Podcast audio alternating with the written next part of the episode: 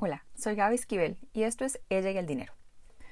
Como parte de este reto de educarme en cuanto al dinero y a su vez, bueno, hacerlo crecer, mi esposo y yo decidimos que íbamos a hacer una reunión todas las semanas em, acerca de este tema. O sea, de hecho que le llamamos Money Meetings. Entonces los domingos por la mañana nos hacemos un cafecito y hablamos plata. La idea es que yo le cuente qué es lo que se generó esa semana y cuáles fueron los gastos que tuve. Él me cuenta sobre el mundo de inversiones y es realidad como una forma de, generar accountability, en donde yo estoy observando los números, él también, y nos comunicamos cómo, está, cómo nos está yendo. Entonces hay dos beneficios importantes. El primero es que estamos viendo los números. Hay, una ley que dice que lo que no se mide no se mejora. Entonces, esta es una forma que nosotros todas las semanas, aunque no queramos, la otra persona está ahí enfrente esperando que le mostremos los números. Entonces, estamos asegurándonos que los vemos y los estamos midiendo para que puedan mejorar.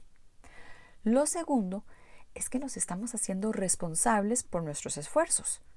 Uno, estamos asegurándonos que, que hay un esfuerzo. Y lo segundo, podemos empezar a observar, mira, estoy tratando de, del, no sé, irme por este camino y tal vez si los números no dan, tal vez por ahí no era, tal vez íbamos a tener más éxito yéndonos por otro camino. Entonces, bueno, en la primera reunión estudiamos todos los gastos, de hecho que imprimimos todos los gastos de la tarjeta de crédito por los últimos tres meses y vimos qué es lo que había. Y nos dimos cuenta que teníamos varios cargos automáticos de cosas que ya ni siquiera usábamos. Entonces, solo con cancelar esas cosas que ya no usábamos, pero estaban ahí eh, eh, en, formato automático y tal vez eran 6.99, 6 dólares 99 por acá y 9.99 por el otro lado y 12.99, ¿verdad? Pero al final de cuentas, cuando sumábamos esa cantidad de cosas, nos dimos cuenta que estábamos ahorrándonos 600 dólares al año con solo revisar el estado de cuenta y realmente ubicar qué era lo que queríamos gastar y qué eran cosas que, no y estaban ahí simplemente por pues, realmente por vagancia de nosotros de no estarnos fijando en esa tarjeta de crédito. Entonces esa fue la primera reunión. En la segunda reunión, otra vez ya como, como, como más, eh, o sea, tal vez más juiciosamente, volvimos a ver la tarjeta de crédito y nos empezamos a dar cuenta, bueno, Andy fue el que se dio cuenta, dijo, Decime una cosa, ¿qué es esto? Eh, una vaina que se llama YAP Experiences. Y yo, de no, Andy, no, estoy seguro, no estoy segura. Y me decía, es que, mira, aquí hay, y yo creo que eran como 120 dólares de YAP Experiences un día, y otro día eran 75 dólares, y otro día eran 150 dólares. Pero como decía experiencias, entonces él se estaba imaginando que tal vez era, no sé, algo con los chiquitos o algo yo me quedé pensando, yo no, es que no me suena, no me suena. Y después me pregunta, mira Gaby, ¿desde cuándo vas tanto a KFC? Y, yo me quedo pensando, yo, yo nunca voy a KFC, o sea, nunca. En ese momento nos dimos cuenta que claramente me habían clonado la tarjeta de crédito.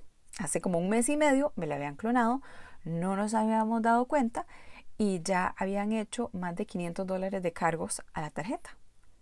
Entonces, en esa segunda semana de, nuestra reunión, también llamamos al banco, cancelamos la tarjeta. Em, gracias a Dios parece que nos van a reembolsar el dinero, pero, pero con solo esas dos reuniones nos ahorramos más de mil dólares.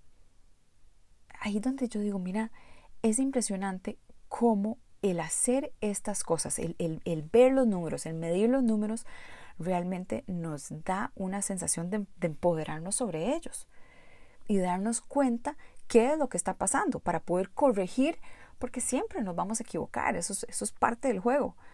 Pero en la medida que podemos corregir y ojalá corregir al mes 2 de que me hayan clonado la tarjeta y no al mes 6, pues es claramente muy, muy diferente.